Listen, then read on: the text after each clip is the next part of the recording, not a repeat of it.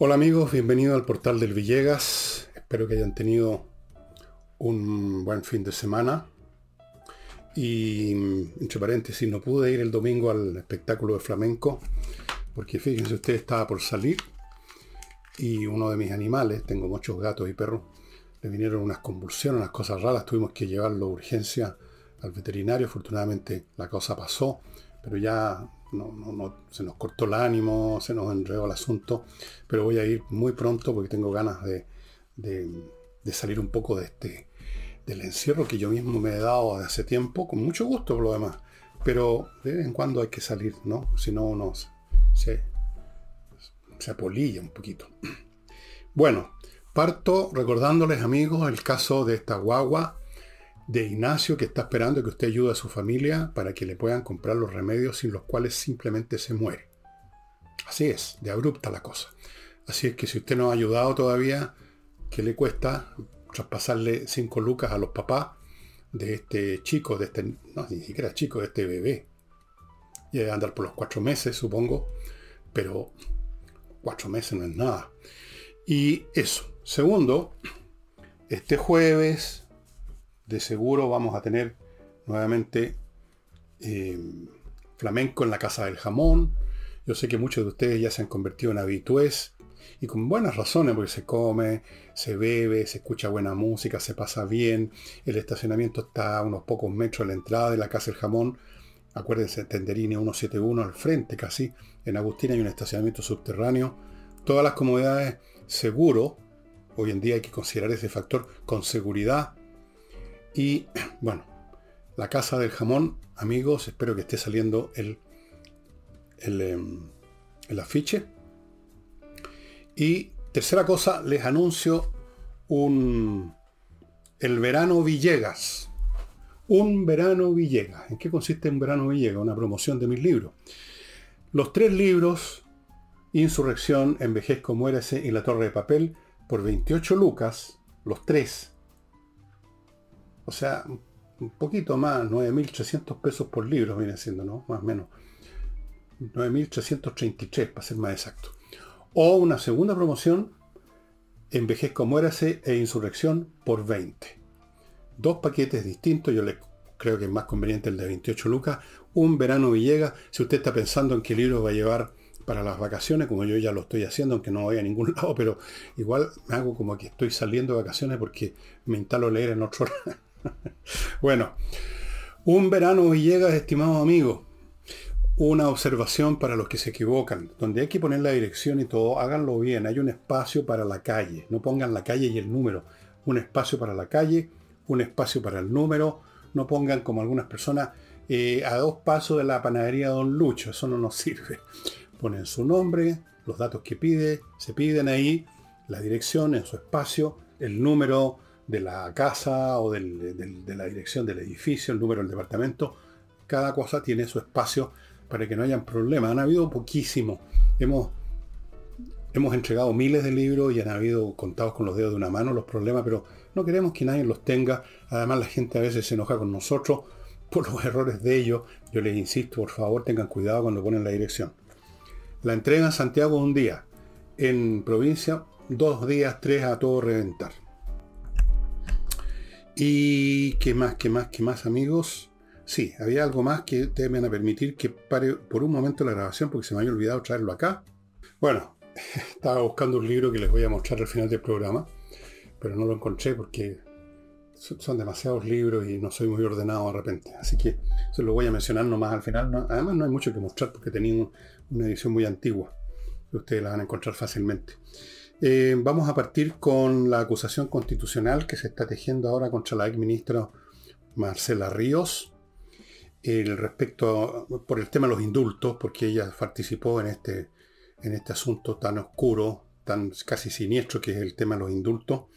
Y el gobierno ha dicho, ha anunciado que la van a defender hasta las últimas consecuencias con la misma fuerza, dijeron esa palabra que les encanta, con mucha fuerza. Con la misma fuerza, dijo la señora de las 2M, la señora Uriarte, como que se defendió a Jackson. He dicho, hermanos en Cristo, en este programa, que esto de las acusaciones constitucionales tal como se están planteando contra Jackson, que merecía simplemente una patadita en el popó por su arrogancia y por todo su estilo que no corresponde a su nivel. No está para eso. Que me parecían pendejerías, entendiendo que los tiempos no están para ese tipo de cosas, para acusaciones pequeñitas, para papelitos dejados en Contraloría, en la moneda. Eso me parece muy penca, muy cobarde, muy tonto, es no estar a la altura. Es como enfrentar un ejército con rifles de corcho. Eso es. Ahora, si esta acusación contra la señora Marcela Río, que era una empleada, como uno de los propios un personero, un, creo que el señor Soto del Partido Socialista habló mucho de que un ministro es un empleado. Efectivamente, eso es lo que es. Si el tema de la acusación contra esta empleada, la señora Marcela Ríos, era el tema de los indultos, debieran haber acusado al presidente de la República, pues si él fue el que dio los indultos, él fue el que puso finalmente la firma, él fue el que pegó el último telefonazo, él fue el que tomó la decisión. ¿Por qué se van por las ramas y acusan a una empleada? Por supuesto, ella tiene participación en esta cuestión, pero el actor principal es el señor presidente de la República.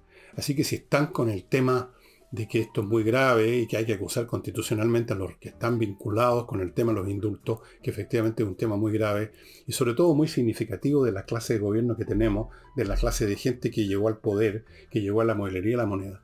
Si acaso se cree todo eso, acusen al presidente de la República, pues. Pero no tienen pelotas para eso. No se atreven. No se atreven. Y seguramente en esto, que es un miedo personal de qué me van a hacer, de qué me va a pasar, de qué me van a acusar a mí, qué me van a rastrillar, qué van a sacar a la luz de, mis, de mis esqueletos que tengo en el armario. No, ellos lo deben ver como una cuestión política importante, ¿no? ¿Cómo se le ocurre? Dirían, señor Villegas, usted está loco, acusar al presidente es demasiado, produciría mucha inestabilidad como si no estuviéramos en un periodo en que la inestabilidad es la norma, la estabilidad actual es la inestabilidad y el derrumbe por todos lados, como uno lo ve día a día, del orden institucional y del tejido social de este país. No estamos para consideraciones pequeñas, menores, cobardes, tibias y pencas. Quieren acusar constitucionalmente a alguien, acusen al presidente. Ya sea que le funcione o no, no obviamente no les va a funcionar pero hacen el, hacen, hacen, la, hacen el punto, ¿no? Como pretendieron hacerlo con Jackson y como pretenden hacerlo con la señora Marcela Ríos. Acusen al que corresponde, pues acusen al responsable, acusen al presidente. Están acusando a empleados. ¿Por qué no acusan al ascensorista del ministerio también? Pues? lo de que. A ver, ¿de qué podrían acusar a un ascensorista? Constitucionalmente. De que de que no esperó una señora que venía diciendo, oh, espere, espere, y partió nomás. No sé. Una vez más tenemos aquí funcionando en la oposición el viejo tema del miedo, la ilusión de que por dentro se logran más cosas, se logran ciertos efectos, cosa que no es así hoy. En el pasado sí, ahora no. Pero sobre todo miedo. Miedo personal, miedo político, miedo a, a no sé, Miedo. El miedo tiene muchas caras, estimado amigo. Y es muy potente. No hay nada más potente que el miedo. Por miedo, la gente sale corriendo pisoteando a la gente que se cayó al suelo. El miedo, una, es cosa viva, decía mi madre. Viva. Y muy penca, porque inspira las conductas más bajas, más rascas de, que son posibles en el espíritu humano. Inspira la traición, inspira la huida, inspira la mentira, inspira el engaño, inspira la bajeza en todas sus formas. Y estamos viendo aquí un montón de ejemplos, algunos viejos y otros nuevos que nos dan estos supuestos opositores que son en realidad colaboradores y que se tratan de aparecer como opositores, tratan de rescatar algo de su postura como opositores con estas, estas cosas menores acusando a doña Marcela Ríos por los indultos cuando la, que la persona que inició esta cuestión y que la firmó y que la decidió se llama Boric. Se llama Gabriel Boric Font, no se llama Marcela Ríos.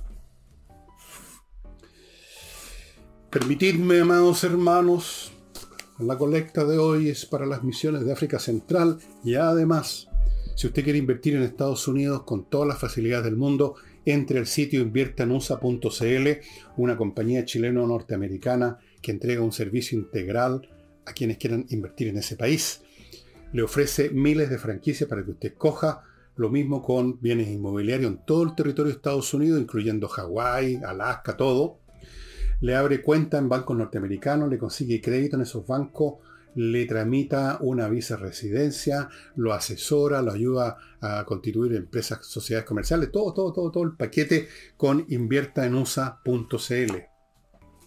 Sigo con KM Ticket, el outlet de sus pasajes aéreos no se dé más vuelta por la internet buscando como muchos por, por por encontrar un descuento del 0,1% son capaces de caer en un scam, en un scam, como se llama, o caer en una trampa informática. Hagan las cosas bien y a la segura. KM Ticket es el outlet de sus pasajes aéreos con los mejores precios del mercado y punto. Siga KM Ticket en Instagram y participe el sorteo de un pasaje a Río de Janeiro.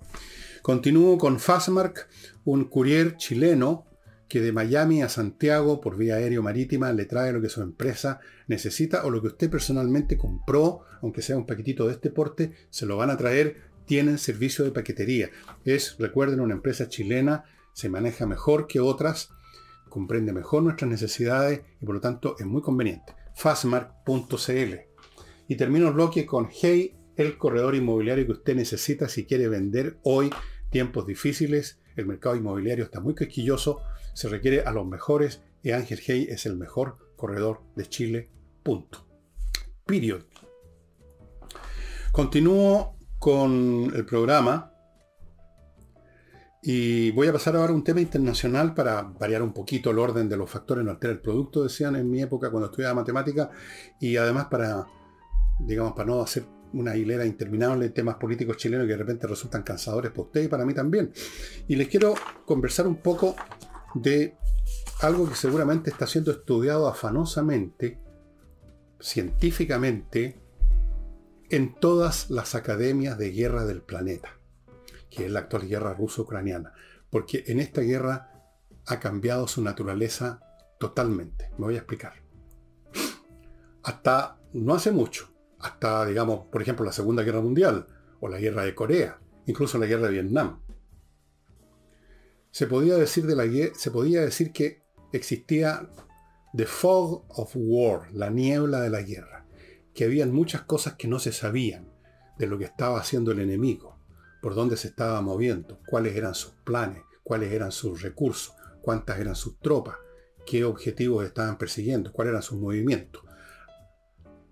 El tema de la inteligencia militar es tan antiguo como las primeras guerras, naturalmente se fue perfeccionando.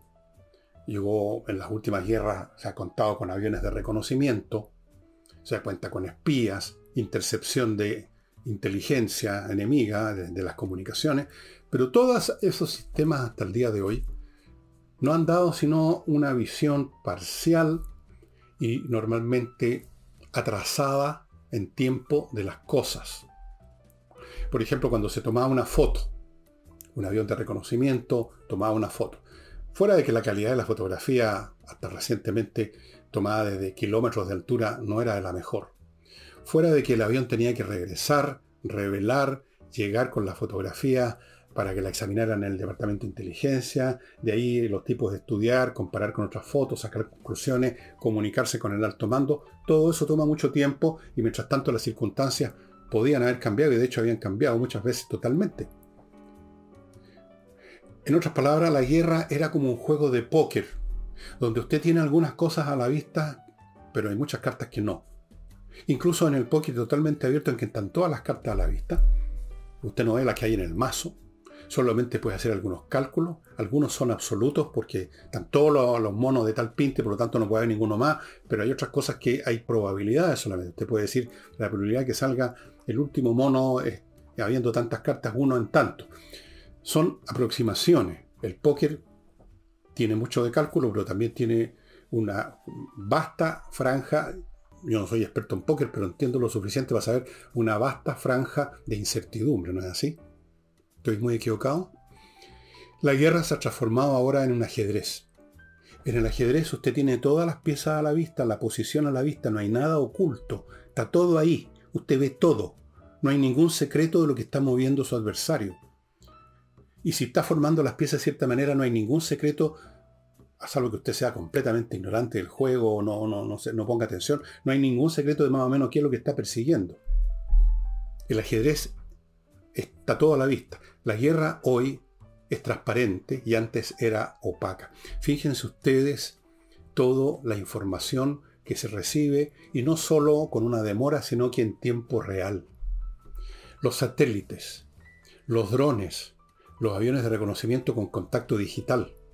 Hoy, en este momento, las partes beligerantes, especialmente los ucranianos que tienen una tecnología muy superior porque es la tecnología occidental a la de los rusos, como se ha demostrado en el curso de esta guerra, no solamente son capaces gracias a las tomas no fotográficas, sino que de video enviado digitalmente instantáneamente, pueden ver los movimientos masivos, o sea, estratégicos, donde va una gran columna de tanque, donde se están concentrando los recursos logísticos, porque una guerra no es llegar y, atacar por un lado, es todo un movimiento de recursos materiales, físicos, hay que instalar los, los depósitos de municiones, hay que instalar los centros de comando, se mueven camiones, se mueven trenes, todo eso está a la vista.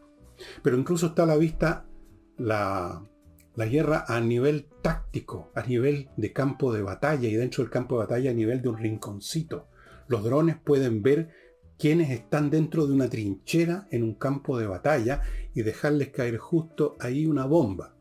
Si ustedes han entrado a YouTube, que hay un montón de canales, algunos bastante truchos la verdad, y repiten una y otra vez las mismas imágenes, pero hay algunos que son muy buenos.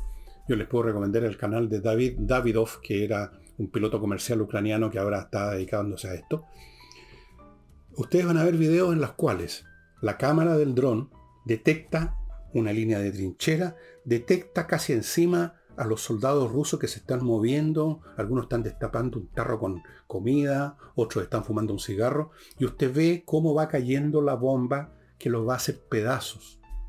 Es bien impresionante, estimados amigos. No solamente la inteligencia de lo que está pasando en el campo de batalla, sino que por lo tanto las decisiones que se toman instantáneamente. Un dron detecta una columna de tanques que avanza por un camino específico. La comunicación llega instantáneamente al centro de mando que corresponde a esa zona y estos instantáneamente o de inmediato se comunican con la batería y estos de inmediato que tienen todo medido y usando munición inteligente que no se desvía más de uno o dos metros blancos, le pegan justo. En cuestión de un minuto, esa columna de tanques es blanco de la artillería o de los misiles. Es una guerra como un ajedrez tremendamente peligrosa.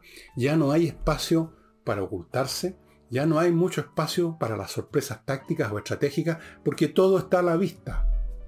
Las emboscadas, por ejemplo, la típica emboscada militar supone que el adversario que va a ser emboscado, que es emboscado, no sabe que lo están esperando en cierta parte que le, van a disparar de todos lados. Pero ahora, ¿cómo podría dejar de saberlo cuando antes de entrar a cualquier parte tienen visto y están viendo en directo, en tiempo real, todo el espacio que los rodea?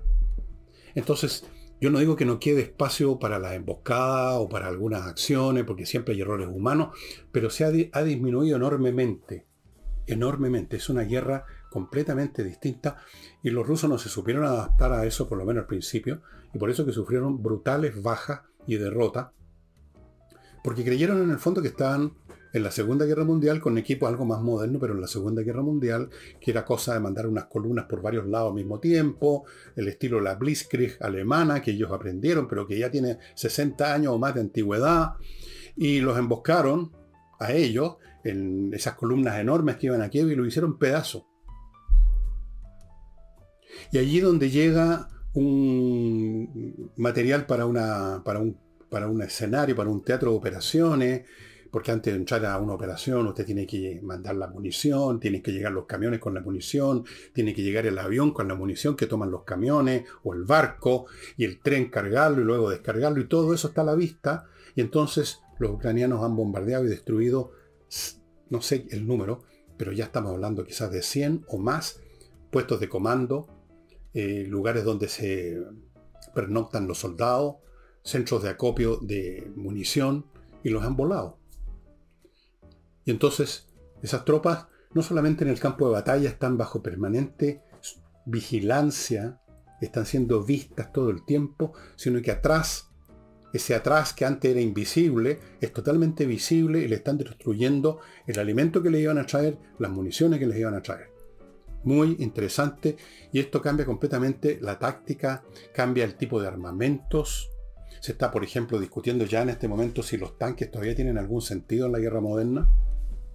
¿Por qué es lo que es un tanque? Un tanque es una pieza de artillería más móvil que una pieza de artillería móvil, porque las piezas de artillería a veces son remolcadas, a veces tienen su propia motorización, pero el tanque es el, más móvil, la torreta giratoria también permite disparar a distintos blancos más rápido, pero se ha convertido en un blanco de toda clase de misiles, no tiene dónde esconderse, Muchas cosas están estudiando las academias de guerra. Yo creo que es muy interesante este tema. Les sugiero, si esto les interesa más, que entren a YouTube, pongan guerra ruso-ucraniana y van a encontrarse con videos muy decidores sobre esta materia. Y ahora vuelvo con la política chilena.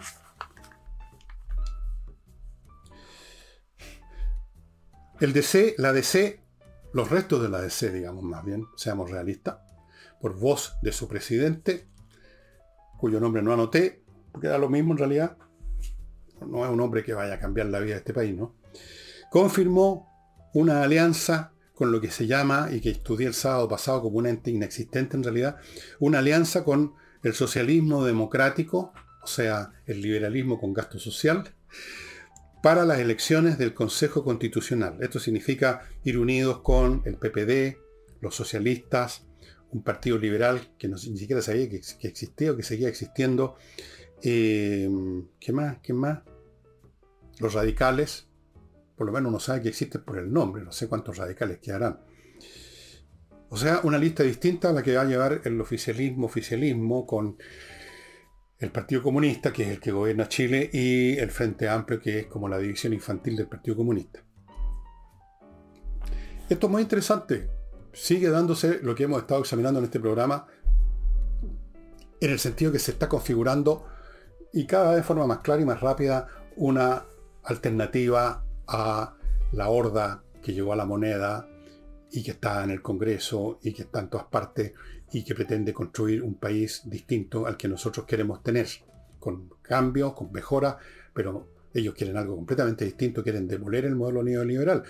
Háganles caso a lo que dicen créanle, si lo creen ellos, créanlo ustedes también. Quieren demoler. Ustedes vieron, si leyeron la proposición constitucional, ahí está el programa de la izquierda. No han cambiado eso. Puede que ahora sean más cautelosos.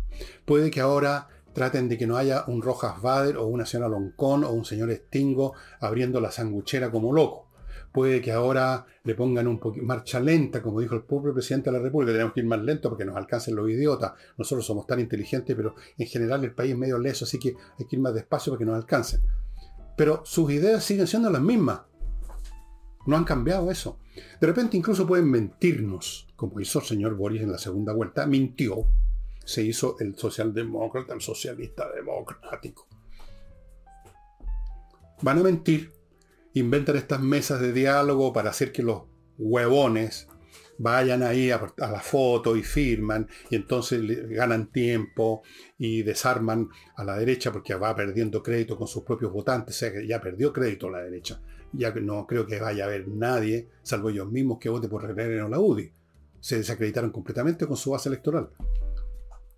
Van a hacer todo lo que sea necesario, pero lo van a hacer en función de su programa revolucionario, que ellos llaman para disimular, porque es otra mentira más, no hablan de revolución, hablan de transformaciones profundas, que es lo mismo.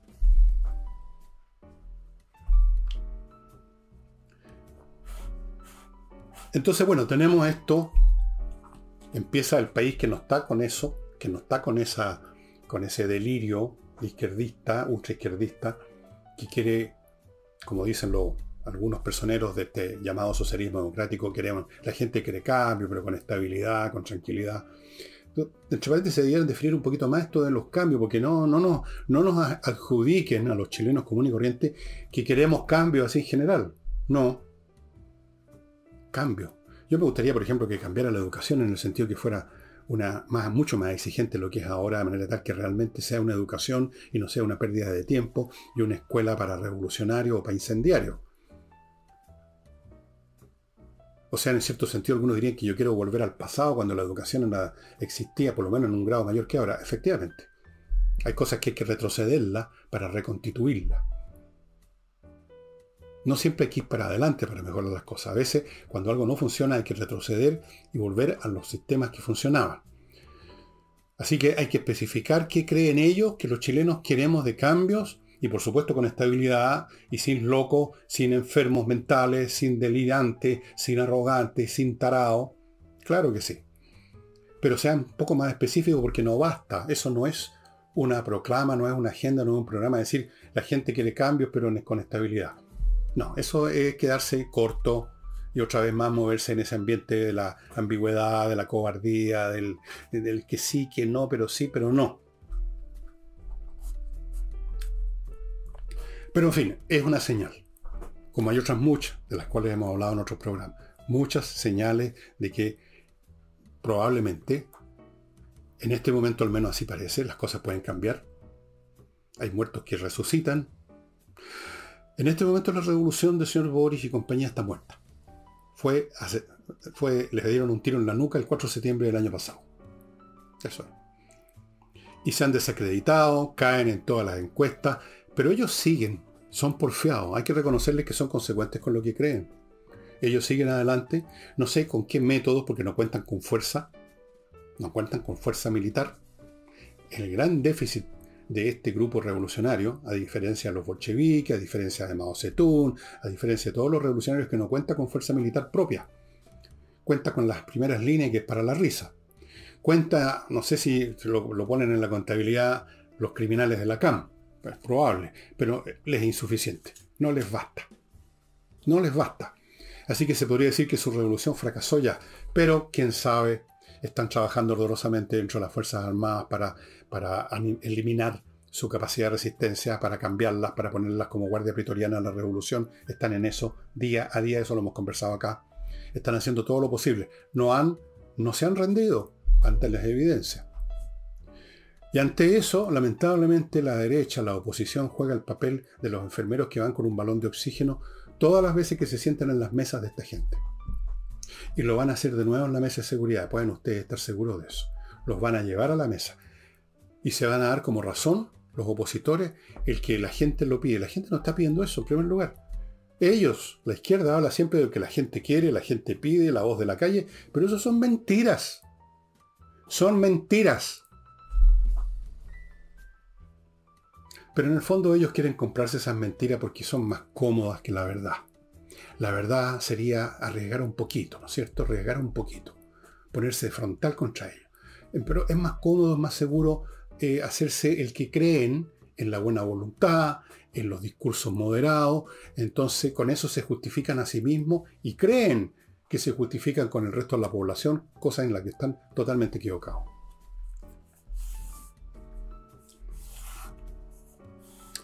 Pero hay signos. La realidad, como he dicho muchas veces, tiene una fuerza propia, la lógica de la realidad que supera todo, todo, todo. Y a pesar de unos y de otros, a pesar de los esfuerzos de los revolucionarios y a pesar de las cobardías de los opositores, las cosas simplemente van por un camino que significa el fracaso total del proyecto de Boris, del proyecto del progresismo, si, no es de una manera, va a ser de otra. Eso está en la lógica de las cosas y nadie puede contra la lógica de las cosas. Nadie. Nadie. Permítanme amigos hacerme cargo de otro bloque antes de pasar a otro tema nacional político. KMMillas.cl los está esperando para que ustedes les vendan sus millas acumuladas que no van a usar y que se las van a borrar y convierta ese número que no significa nada en este momento en platita contante y sonante kmmillas.cl. A la pasada va a estar ayudando a la Unión de Amigos de los Animales y dicho sea de paso, a las personas que aman los animales, que tienen compasión, amor por los animales y quieren, más allá de, ver una película o un video donde sale un perrito amoroso, quieren ayudar, háganse socios de la Unión de Amigos de los Animales y ayuden. Es una fantástica organización. Y entre paréntesis, KM Millas ayuda, porque por cada peso que ustedes, eh, por cada peso que les compran a ustedes, ellos dan una fracción a la Unión de Amigos de los Animales. Continúo con actualiza tu reglamento.cl, reglamento de edificios, reglamento de condominio, que hay que ponerlo al día en relación a la ley que hace ratísimo que se promulgó y está funcionando, se dio un plazo, el plazo se acabó, hay que actualizar los reglamentos conforme a la ley o puede tener problemas y para eso se dedica el grupo actualiza tu reglamento.cl y ese grupo llegó a existir porque no es banal actualizar el reglamento. Si lo fuera, no existiría actualiza tu reglamento pero existe porque es una tarea compleja. Póngase en manos de ellos. Continúo con Salinas y un buffet de abogados especialista en temas civiles, no penales, no laborales. los civiles son la mayoría. Siempre les pongo de ejemplo los más dramáticos que son las disputas por herencia, donde todo el mundo saca los puñales y se, y se matan por, por, por nada. Y los divorcios, que es otro problema tremendo. Amigos, Salinas y Ojeda son abogados especialistas en estos temas y tienen una gran tasa de éxitos. Y termino este bloque con compreoro.cl, donde usted puede hacer exactamente eso, comprar oro y o plata, el metal precioso como tal, en barras, o sea, lingote, moneda, certificado por la Universidad Católica, 99,9% de pureza, estimado amigo, no es no es cualquier cosa, certificado por la Universidad Católica, es una excelente manera de tener una garantía, un respaldo, una póliza de seguro financiero, oro y plata que nunca pierden su valor. Compreoro.cl, ahí están entrando en ese sitio las direcciones donde usted puede adquirir. Y siguiendo con la política, ahora política internacional, me pidió una persona, un peruano, que viera un poco el asunto Perú y lo voy a ver porque es muy interesante, porque en Perú están en algo no muy distinto a lo que vivimos en Chile el año 19 en octubre. La izquierda en Perú se tiró a matar al actual gobierno del Congreso con la persona que pusieron de presidenta, era Boluardo, y han llevado a cabo toda clase de desmanes y ataques y la represión policial ha significado la muerte de más de 60 personas los manifestantes no han estado con las manos atadas, con una paloma blanca, digamos, haciendo de pacífica y siendo reprimidos salvajemente. Han actuado con brutalidad, quemaron vivo a un policía, a un tipo que no quiso pagar un peaje en una este, le metieron un balazo y lo mataron. Ha habido violencia por todos lados. Y una de esas es violencia pura y la otra es fuerza pública nomás. En Perú la izquierda pretende seguir el modelo del estallido social pero a diferencia de lo que pasó en Chile, me parece a mí que en Perú se están encontrando con un gobierno que tiene un poquito más de pelotas que el que tuvo el señor Sebastián Piñera acá en Chile. En Perú, en Lima, por ejemplo, ayer, me parece, eh, en un recinto universitario donde habían 200 manifestantes, como hacen acá en Chile, que se esconden detrás de la autonomía universitaria a bajar la crema, bueno, la policía no tuvo ningún problema en echar abajo la puerta con una tanqueta y tomar detenido a 200 tipos. Por supuesto, más exclamaciones y ojos en blanco de la izquierda que están violando la autonomía universitaria, mientras ellos están violando la paz de un país completo y pretenden echarlo abajo, pretenden echar abajo la institucionalidad, tal como intentaron hacerlo y lo lograron en buena parte en Chile. Yo felicito al gobierno actual de Perú por la firmeza con que está actuando. Si hay gente que muere porque se enfrentan, no desarmados, sino que armados, no con intenciones pacíficas, sino que con intenciones de hacer daño, de matar, de quemar vivo, como hicieron acá, con las molotov, etc., bueno, se compraron su propia medicina nomás, pues. A mí personalmente y a nadie le gusta que muera gente. Pero, ¿cuál es la alternativa? ¿Dejar que se venga todo abajo como hicimos en Chile? Para que no, no, se, no se disparara un tiro, que se viniera todo abajo y siguió muriendo gente. Igual cuánta gente ha muerto en Chile por la acción de la CAM porque no se ha querido enfrentar militarmente a la CAM como debiera hacerse. Si ya no es cuestión de policía o carabineros, es cuestión de ejército. Y eh, las Fuerzas Armadas chilenas destruirían a esos grupos en una semana a lo más. Pero no, porque se derramaría sangre. Que sigan derramando sangre los habitantes de la Araucanía. Que sigan derramando sangre los camioneros, los granjeros, los dueños de fondo, el que va pasando por casualidad. Eso no importa que derramen su sangre, pero que los compañeros luchadores. No. Bueno, en Perú no ven las cosas de esa manera. Los felicito a los peruanos. Hay que decir las cosas como son. Está bueno, está bueno de seguir haciéndole reverencia y ser obsecuente con el lenguaje de las izquierdas que definen ellos a su gusto lo que es bueno o malo. La violencia que es buena, que es la revolucionaria, y la fuerza que es mala, que es la fuerza pública. Los asesinatos cometidos por uno son buenos, las muertes cometidas por otro, no por gusto, sino que a la fuerza, esas son malas, reprochables, tienen que llegar los derechos humanos. No tenemos que aceptar ese lenguaje. Si usted acepta ese lenguaje, en el fondo está derrotado ya. ¿Con qué valor va a actuar? ¿Se acuerdan ese general? que creo que el general de jefe del ejército ahora, no? El señor Iturriaga. Cuando empezó el asunto, cuando lo sacaron a la calle en la época de Piñera, y lo primero que le dijo la prensa, yo no estoy en guerra con nadie. ¿Qué mensaje fue ese? Él no estaba en guerra con nadie, pero habían otros que estaban en guerra con el, país. No le parece que no le importó al señor Iturriaga en su momento. No sé si ahora, no sé si hay un alcance de nombre o es él es el mismo, el que ahora es el comandante en jefe de la Fuerza Armada. No sé si seguirá pensando igual, no sé si pensaba así en ese momento, no sé los detalles, pero la frase es, es un hecho que la pronunció. Parece que en Perú nadie va a decir eso. Parece que en Perú las Fuerzas Armadas peruanas tienen un poquito más de pelotas que las chilenas. Y vamos ahora a, sigamos con la política. Doña Camila Vallejo que no cesa con su estilo muy ponderado, muy fino, yo, le he reconocido muchas veces, muy grato ver a una persona educada, pero dice hueva, como por ejemplo la que dijo ahora, dijo, Chile dijo, no, o el gobierno, no estamos en descalabro, sino trabajando para normalizar la situación del país. Cuando uno no está en descalabro, no dice que no está en descalabro, pues ni siquiera menciona la palabra, ni siquiera uno piensa en eso. Si uno no está en descalabro, no anda pensando, hoy hay que negar que hay un descalabro. Uno ni siquiera tiene conciencia de que alguien podría creer que estamos en un descalabro. Pero ella tiene plena conciencia que estamos en un descalabro porque lo estamos. Descalabro en seguridad, para empezar a hablar, ya con eso bastaría, pero hay más.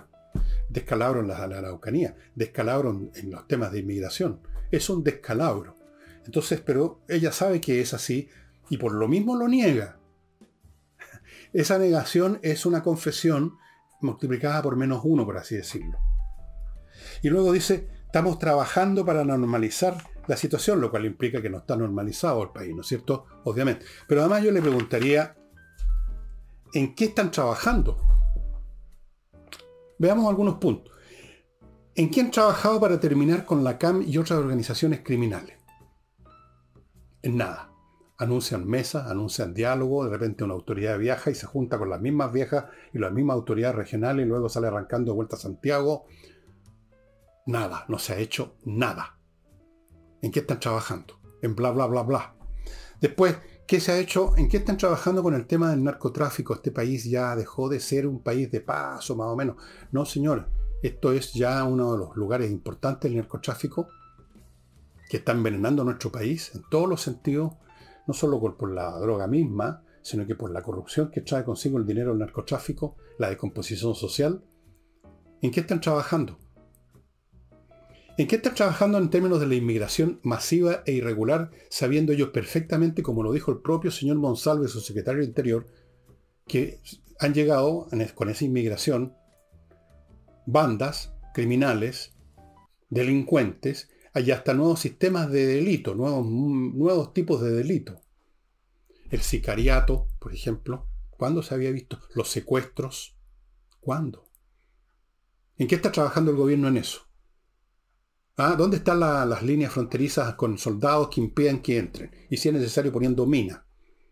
Ah, no, pero son muy primitivos, muy reaccionarios. Usted es un fascista, un ultraderechista. Ok. Pues pongan, digan lo que quieran cómo controla esa masa que entra nada más, yo he visto videos, los tipos vienen jactándose que van a hacer lo que se les dé la gana en Chile.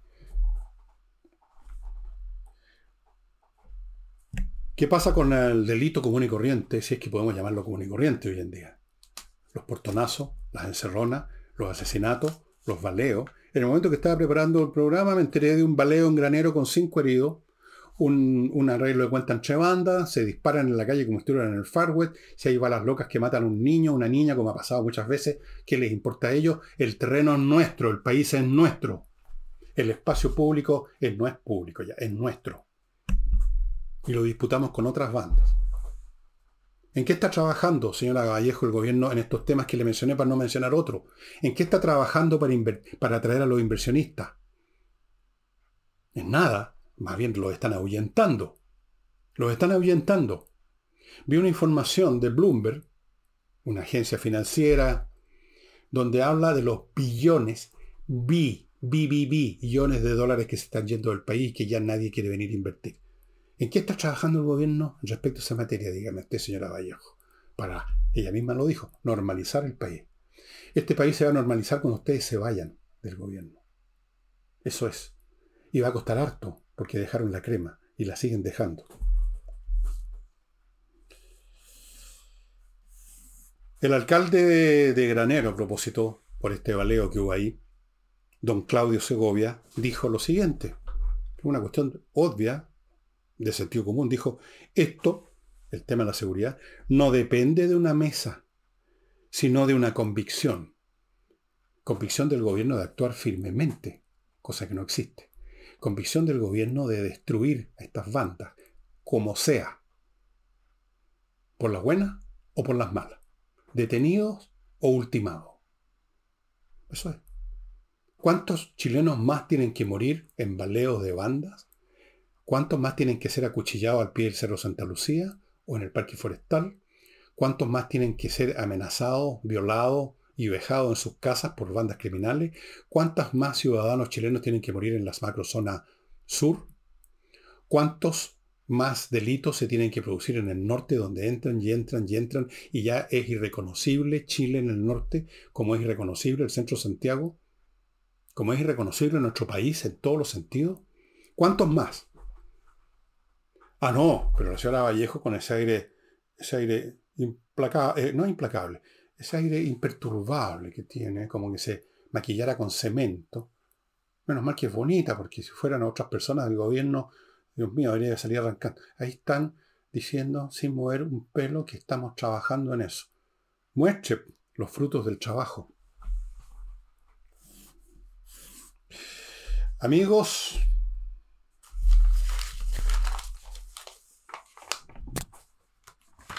Patricia Stoker, si usted tiene una pyme, le puso un nombre que se le ocurrió o inventó alguna cosa, vaya a patriciastocker.com para que le registren su marca y de ahí en adelante se la registren en Chile y en el extranjero, se la renueven, se la defiendan, se la conserven. Es importante tener su marca registrada, amigos, para no tener bochornos y problemas y chascos más adelante. patriciastocker.com. Mr. Wood, la mueblería, una mueblería que vale la pena visitar si usted está pensando cambiar un mueble o comprarse uno que no tenía. Antes de, puede ver todas las mueblerías que quiera, pero parta con Mr. Wood. Maderas tratadas para que no tengan ni una gota de agua. Bien hechos los muebles, bonitos diseños como ustedes están viendo aquí a mi lado. Y sobre todo bien fabricados, muebles que van a durar. Muebles que no se va a hundir los resortes, que no se va a caer usted al suelo de poto porque se le quebró la, la pata a la silla. A mí me ha pasado Claro que peso 105 kilos, pero de todas maneras una silla tiene que resistir. Bien hechos, Mr. Wood. Continúo con... ¿Con qué continúo? A ver, con Notarios Press. Sacar papeles rápido es lo que puede hacer ahora usted con notariospress.cl. Olvídese del viejo trámite de chuta, tengo que ir a la notaría. Toda la mañana, toda la tarde instalado, esperando que lo atiendan en el mesón y ahí hay un tipo escribiendo en una máquina. Y luego hay que esperar que el señor que está durmiendo de 98 años, que el notario firme y horas. Notariospress.cl, unos minutos. Usted abre su computadora, entra a notariospress.cl, hace lo que le piden que haga para el papel que necesita y luego va a la notaría a buscar el papel listo. Minutos. Les recuerdo que en espacioajedrez.com, estimados amigos, están terminándose los productos de esta segunda partida. La primera se agotó hace rato y se está agotando la segunda por la misma razón que se agotó la primera. precios muy bajos y además asociados a tres membresías a cursos y actividades para toda edad en espacioajedrez.com. Cursos ya vienen, algunos se están iniciando, desde 11.900 pesos mensuales, estimados amigos, una ganga. No encuentran eso en ninguna parte del mundo, se lo digo con conocimiento causa. espacioajedrez.com y no olviden mi climo, la mejor climatización y recuerden que estamos ya esta semana en la semana en la Summer Week, semana de verano con precios especiales, descuentos especiales y otros beneficios muy interesantes, pero o sea, más que muy interesantes, les sugiero que entre a miclimo.com y los vea ahí mismo inmediatamente usted va a contratar este equipo, la instalación y todo lo demás, le va a cambiar la vida como me la cambió a mí, como se la ha cambiado a toda la gente que tiene estos equipos. Y en términos de temas periodísticos, no tengo más, sino que ahora les voy a hablar de los libros que no se los voy a poder mostrar, que de todas formas no había mucho que mostrar. Un libro maravilloso que yo les recomiendo que compren si no lo tienen. Obviamente si lo tienen y lo han leído, olvídense para estas vacaciones. Es, escuchen bien, porque no lo van a ver, Crónicas Marcianas de Ray Bradbury, que está en todos los idiomas del mundo, desde luego en castellano y está en la librería. No van a tener ningún problema con conseguir. Crónicas Marcianas fue escrito mm, a principios de los años 50, obviamente el siglo pasado, antes del Sputnik, antes de todas esas cosas, antes de los satélites artificiales. Es un libro maravilloso. Crónicas Marcianas es el relato de la llegada de los hombres a Marte, a instalar sus ciudades, se encuentran con viejas civilizaciones marcianas que han desaparecido, es un libro lleno de encanto, de humor, de nostalgia, de poesía, sí, de poesía también en prosa. Increíble, es un libro bellísimo, entretenidísimo. Yo creo que una de las obras más perfectas que salieron del genio de este escritor ya fallecido, Ray Bradbury. Crónicas marcianas, estimados amigos, es un fantástico libro. Incluso la traducción al español está súper bien. En el inglés original, much better, por supuesto, como tiene que ser. Usted lo tiene en todos los idiomas, si quiere lo lee en francés, pero es medio raro leer a un personaje de Wyoming hablando, hablando francés, no, no, no, es poco creíble. En inglés o en castellano, estimado amigo, Crónicas Marcianas de Ray Bradbury, un gran libro llévenlo, lo van a disfrutar, se van a acordar de mí. Y se van a enamorar de la prosa de Bradbury y van a querer comprar, por ejemplo, otro libro maravilloso de él, que es el, he hablado de él, El vino del estío, un precioso libro, El vino del estío, o sea, el vino del verano. Y luego tiene millones de cuentos fantásticos que están compilados en distintas colecciones, con distintos títulos, en, las editoriales que producen las obras de Bradbury cuentos fantásticos, siempre con humor, siempre con una cosa poética que está a punto, a punto de manifestarse, pero queda en ese estado mucho mejor cuando la poesía no se hace manifiesta, sino que vibra detrás de la prosa. Y eso sería todo por hoy, estimados amigos. Nos estamos viendo mañana con Nicole Rodríguez.